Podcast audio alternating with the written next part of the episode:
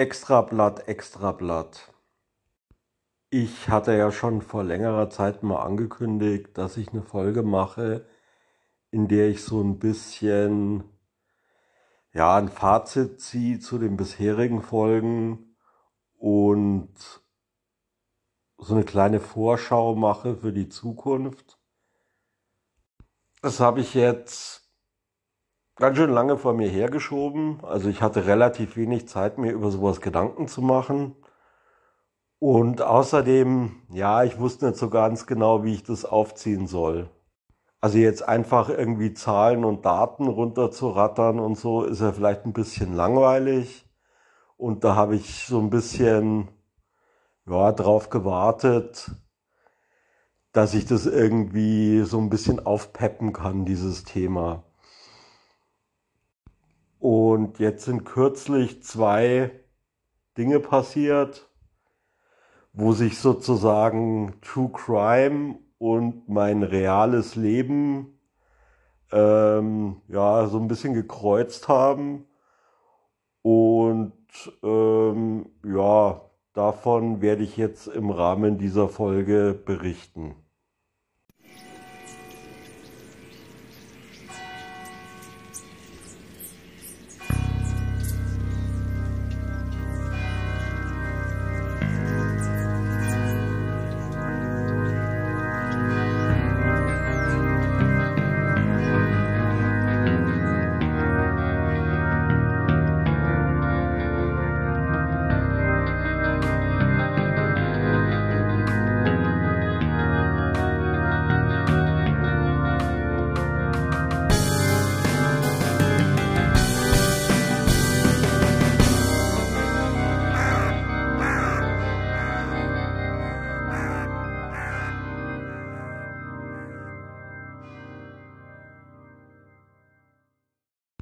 Letzten Samstag, also ich glaube, das war der 2. Oktober,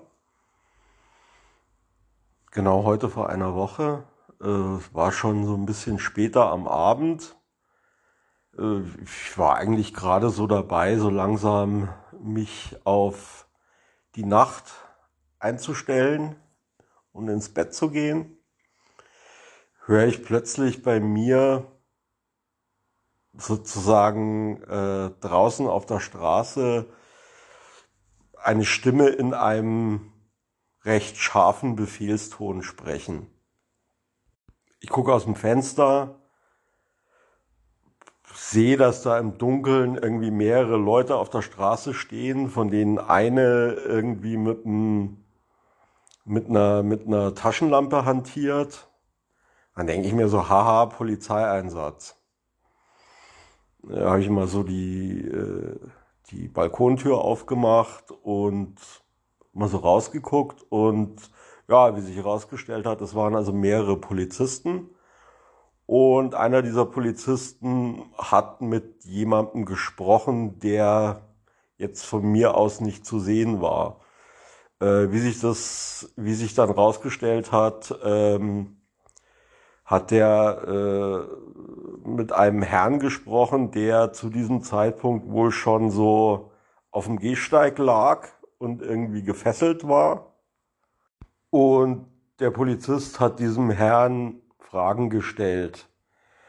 Also ich weiß gar nicht, ob ich das jetzt hier wiedergeben dürfte, was ich da alles gehört habe. Ähm, aber also habe ich sowieso nicht vor. Äh, so auf die Details äh, einzugehen. Ähm, letztendlich war es halt so, dass einer der Polizisten sich dann Zugang verschafft hat zu einer Wohnung schräg gegenüber. Also ich wohne im ersten Stock und äh, gucke quasi so, wenn ich so schräg nach rechts vorne gucke, ist da eine Wohnung, wo sich dieser Polizist dann Zugang verschafft hat. Und in dieser Wohnung lag offensichtlich ein schwer verletzter Herr. Ähm, und ähm, ja, der Herr, der äh, auf dem Gehsteig lag, war offensichtlich die Person, die für die Verletzungen des anderen Herrn äh, verantwortlich war. Hier in der Straße sind dann nach und nach immer mehr Polizisten aufgetaucht. Notarzt kam dann, dann kam auch die Feuerwehr. Ähm, der verletzte Herr, der in der Wohnung lag, wurde dann mit einem Leiterwagen irgendwie über den Balkon äh, auf die Straße transportiert und wurde dann wohl ins Krankenhaus gefahren. Äh, es war also sehr, sehr viel Trubel hier in dem beschaulichen Dorf, in dem ich wohne.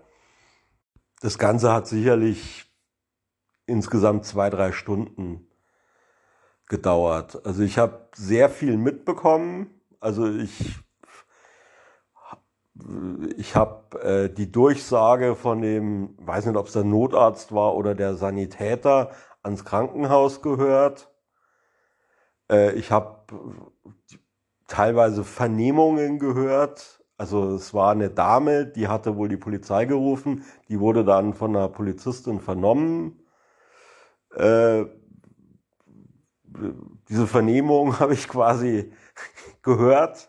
Ich werde natürlich nichts dazu, äh, werde natürlich nichts dazu sagen, aber das war quasi gar nicht zu überhören von mir vom Wohnzimmer aus äh, was da gesprochen wurde. Aber wie gesagt, dazu werde ich mich natürlich nicht irgendwie äußern, weil ähm, ja, ich glaube, das wäre rechtlich jetzt relativ heikel. Ähm,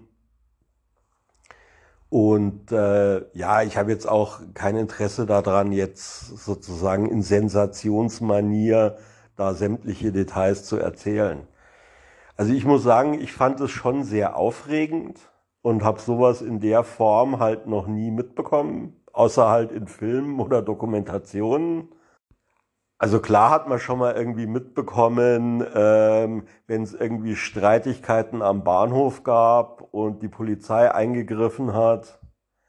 Ja, oder ich kann mich noch erinnern, ich bin vor Jahren mal in Berlin äh, am Prenzlauer Berg in einer ja, in so einem Lokal halt gesessen auf der Terrasse und dann ist quasi sozusagen so eine, so eine äh, Verfolgungsjagd an der Terrasse vorbeigegangen.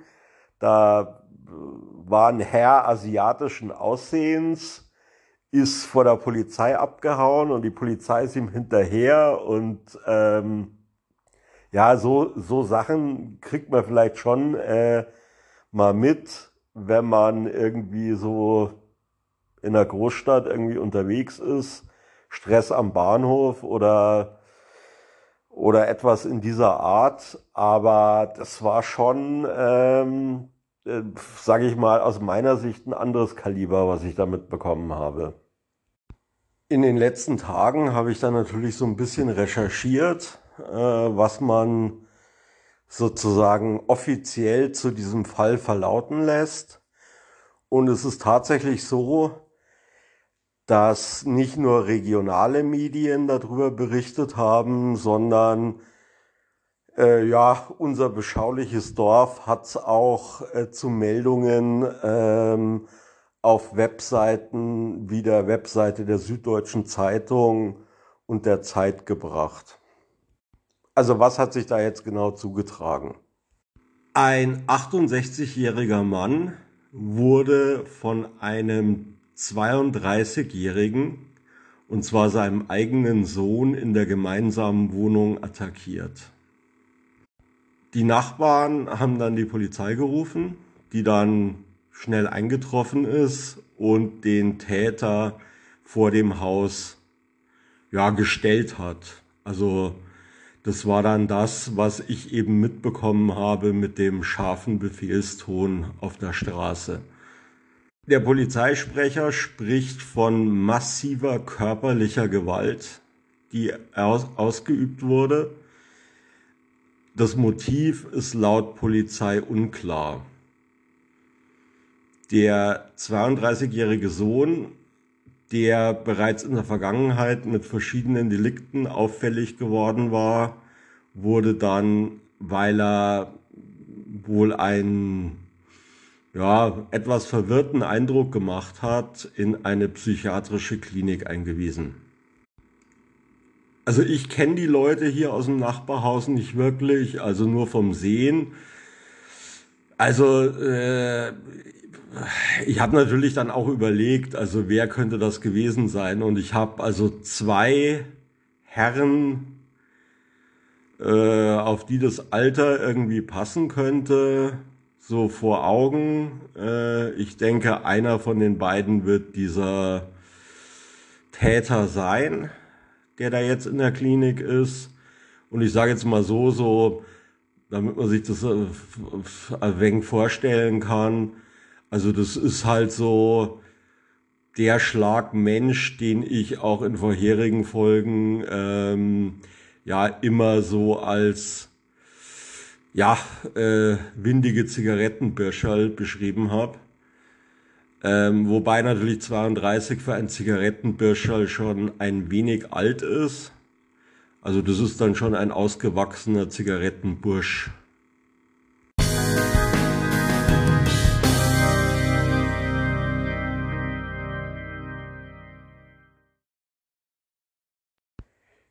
Im Rahmen der Vorbereitung zu dieser Folge habe ich mir mal alle Folgen, die ich bisher gemacht habe, nochmal angehört.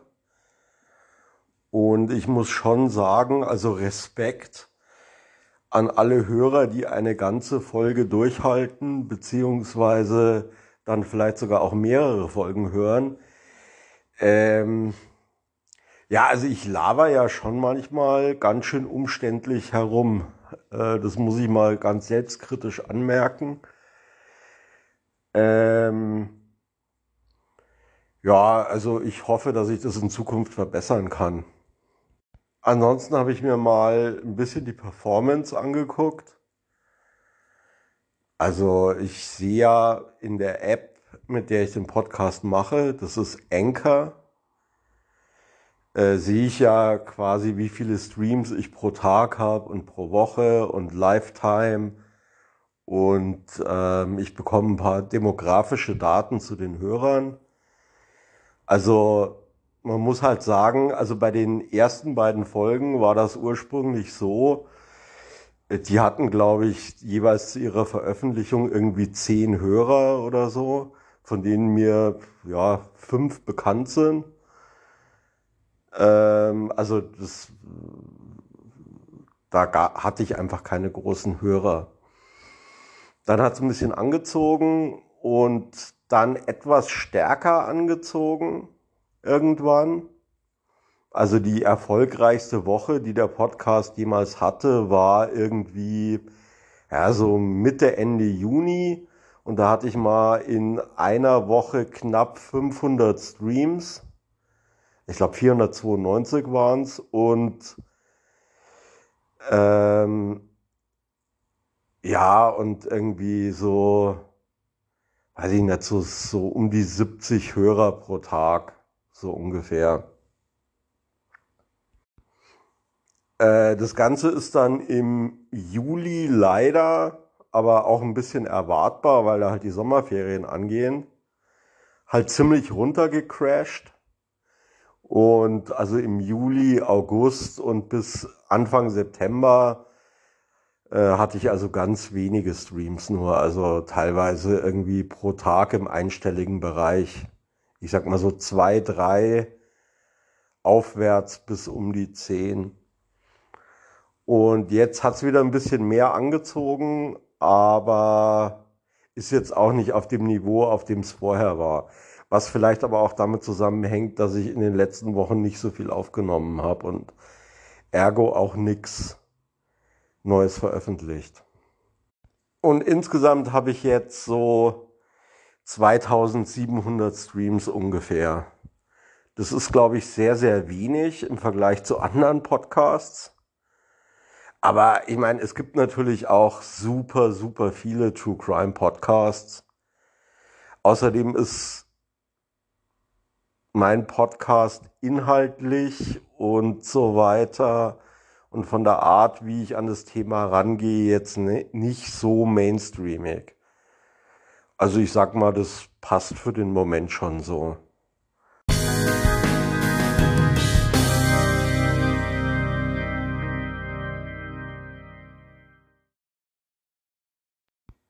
grundsätzlich habe ich mir jetzt vorgenommen für die Zukunft,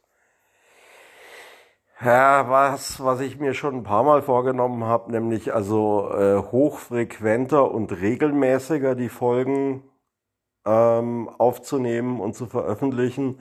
Also bisher ist es halt immer so, ich mache die Folgen halt, wenn ich Zeit habe und wenn sie fertig ist, dann äh, release ich sie einfach. Also ich achte jetzt nicht drauf, dass es immer der gleiche Tag oder die gleiche Uhrzeit ist. Ähm, vielleicht kann ich das jetzt in Zukunft besser machen. Muss allerdings auch dazu sagen, also ich habe im Moment sehr viel mehr zu tun, als ich es im Frühjahr hatte. Also meine erste Folge kam ja im April raus und da hatte ich eigentlich viel mehr Zeit und auch viel mehr Möglichkeiten, mir meine Zeit frei einzuteilen als jetzt. Also muss man sehen. Also ich hoffe, dass ich es irgendwie hinkriege, so bis Ende des Jahres so circa jede Woche eine Folge rauszubringen. Und ähm, ja, dann gucken wir mal, ob sich das durchhalten lässt. Und dann Ende des Jahres, Anfang nächsten Jahres muss man sowieso wieder mal sich überlegen und gucken, wie man weitermacht.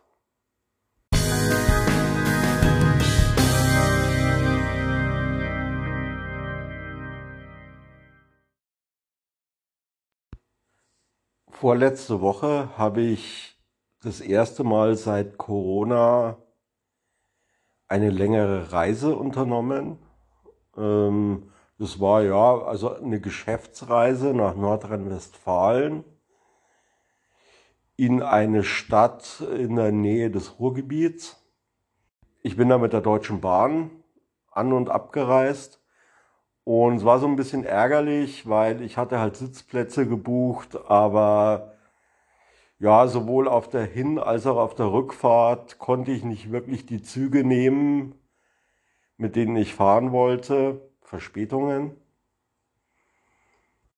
Und auf der Rückfahrt war das so, ich bin also am Freitagvormittag äh, zum Bahnhof gegangen und da habe ich quasi schon an der Anzeige gesehen, ja, also wenn ich jetzt mit dem Zug losfahre, äh, mit dem ich eigentlich losfahren will, dann kriege ich eigentlich meinen äh, Anschlusszug nicht. Also es war direkt, direkt zu sehen. Und dann bin ich halt zur In Information geschlappt und habe dann die Dame gebeten, mir halt eine neue Verbindung rauszusuchen, etc. etc. Das war eine sehr junge Dame, die ja auch so ein bisschen den Eindruck gemacht hat, als würde sie da noch nicht lange arbeiten. Die hat also ein bisschen länger gebraucht. Also jetzt nicht furchtbar lange, aber halt länger, als das normalerweise der Fall ist. Und ja, dann kam so ein Herr, der sich dann hinter mir angestellt hat. Ich habe mich kurz umgedreht, habe gesehen, das ist so ein Herr, ja, nicht mehr ganz jung, äh, mit Glatze. Hatte natürlich eine Maske auf, also sein Gesicht konnte ich nicht so richtig sehen und dachte halt so, ah ja, okay, der muss halt jetzt ein wenig länger warten, der Mann. Und habe mich nicht weiter drum gekümmert. Habe also weiter gewartet, mich wieder umgedreht. Ähm, und dann höre ich plötzlich, dass im, in meinem Rücken der Mann von einem anderen Mann ganz enthusiastisch angesprochen wird. So, ja, äh, ich gucke alle Sendungen, in denen sie zu sehen sind, voll super, toll, dass man sie mal im realen Leben sieht. Und der Mann hat halt so höflich geantwortet, so, ah ja, vielen Dank. Und dann denke ich mir so, ja, okay, wer ist das denn? Dreh mich um und dann denke ich mir so, ey, das ist doch der Joe Bausch. Joe Bausch ist ja äh, vielen Leuten bekannt, ähm, der, die sich für True Crime interessieren. Also der ist ja immer wieder Gast zu True Crime Themen im Fernsehen, hat auch eine Sendung auf Sat 1, also ich weiß nicht, ob es die noch gibt. Ähm,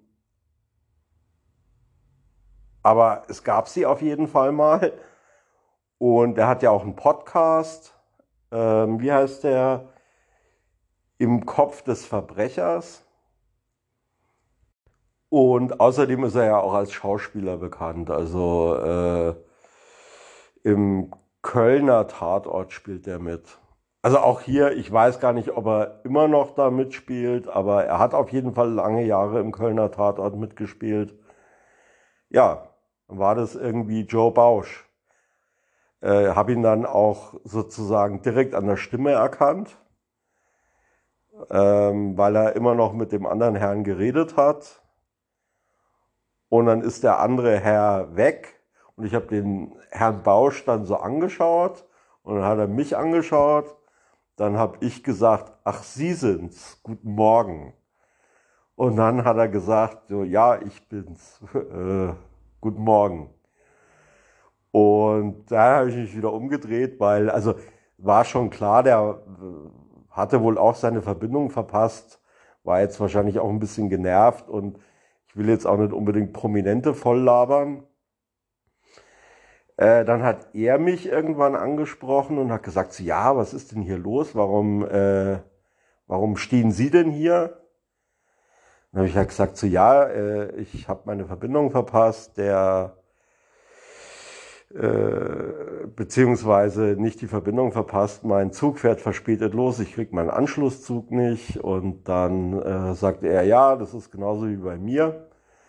Dann haben wir sozusagen noch so ein kurzes Fachgespräch geführt über Verspätungen bei der Bahn. Und äh, ja, und dann hat mir die Dame halt irgendwann die Sachen gereicht, die neue Verbindung. Bin ich halt los. Dann habe ich dem Herrn Bausch noch viel Erfolg gewünscht beim äh, Erreichen seines Ziels. Das hat er mir dann auch gewünscht. Und dann bin ich halt zu meinem Bahnsteig geschlappt. Als ich dann auf dem Bahnsteig stand, kam dann tatsächlich der Joe Bausch auch auf dem Bahnsteig, dann dachte ich schon so, oh, vielleicht fahren wir gemeinsam in einem Zug.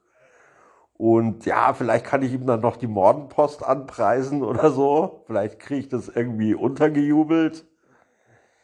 Ähm, ähm, ja, der ist dann aber in Zug in eine ganz andere Richtung gestiegen. Das war halt irgendwie ganz lustig. Ähm, ich meine, Gott sei Dank habe ich ihn nicht auf die Mordenpost angesprochen.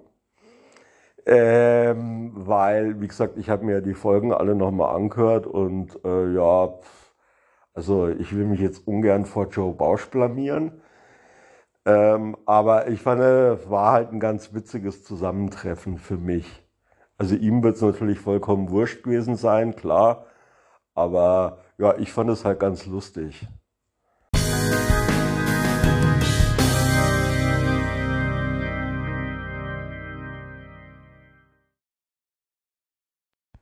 So, äh, das war jetzt ein bisschen Rück- und Vorschau zum Thema Mordenpost, garniert mit zwei True Crime-Anekdoten aus dem realen Leben. Ich werde jetzt dann in den nächsten Tagen noch ein paar Screens posten auf Instagram, so ein paar Statistiken zu den bisherigen Folgen für die Leute, die es interessiert. Ähm, die können ja mal auf meinem Instagram vorbeigucken. Das wäre mordenpost. Und ja, dann wollte ich mich mal bei der Gelegenheit nochmal bei ein paar Leuten bedanken. Also danke nochmal an Jörg Winterstein für die Musik. Dann muss ich mich bedanken bei Daniel Ile für den Namen. Also das ist die Person, der der Name Mordenpost eingefallen ist für diesen Podcast. Der hatte nämlich ursprünglich einen anderen Namen, der wesentlich schlechter war. Und dann bedanke ich mich noch bei Rainer Zettel, Julia Schwarthoff, Claudia Pfalzer und Elisabeth Laske für die konstruktive Kritik der letzten Wochen und halt so allgemein Gespräche zum Thema Podcast und speziell zur Mordenpost.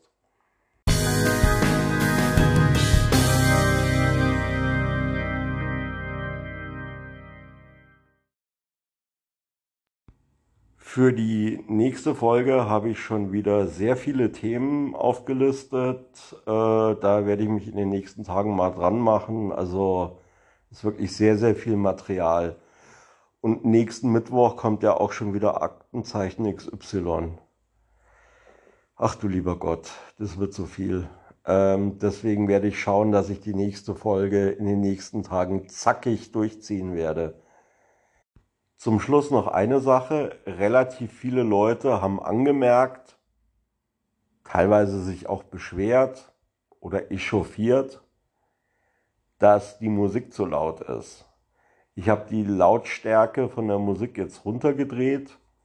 Vielleicht können die Leute, die sich bisher beschwert haben, sich mal bei mir melden und mir sagen, ob so jetzt passt. Ähm, ja, dann auf Wiederschauen und Hören. Bis zum nächsten Mal, wenn es wieder heißt, die Mordenpost ist da.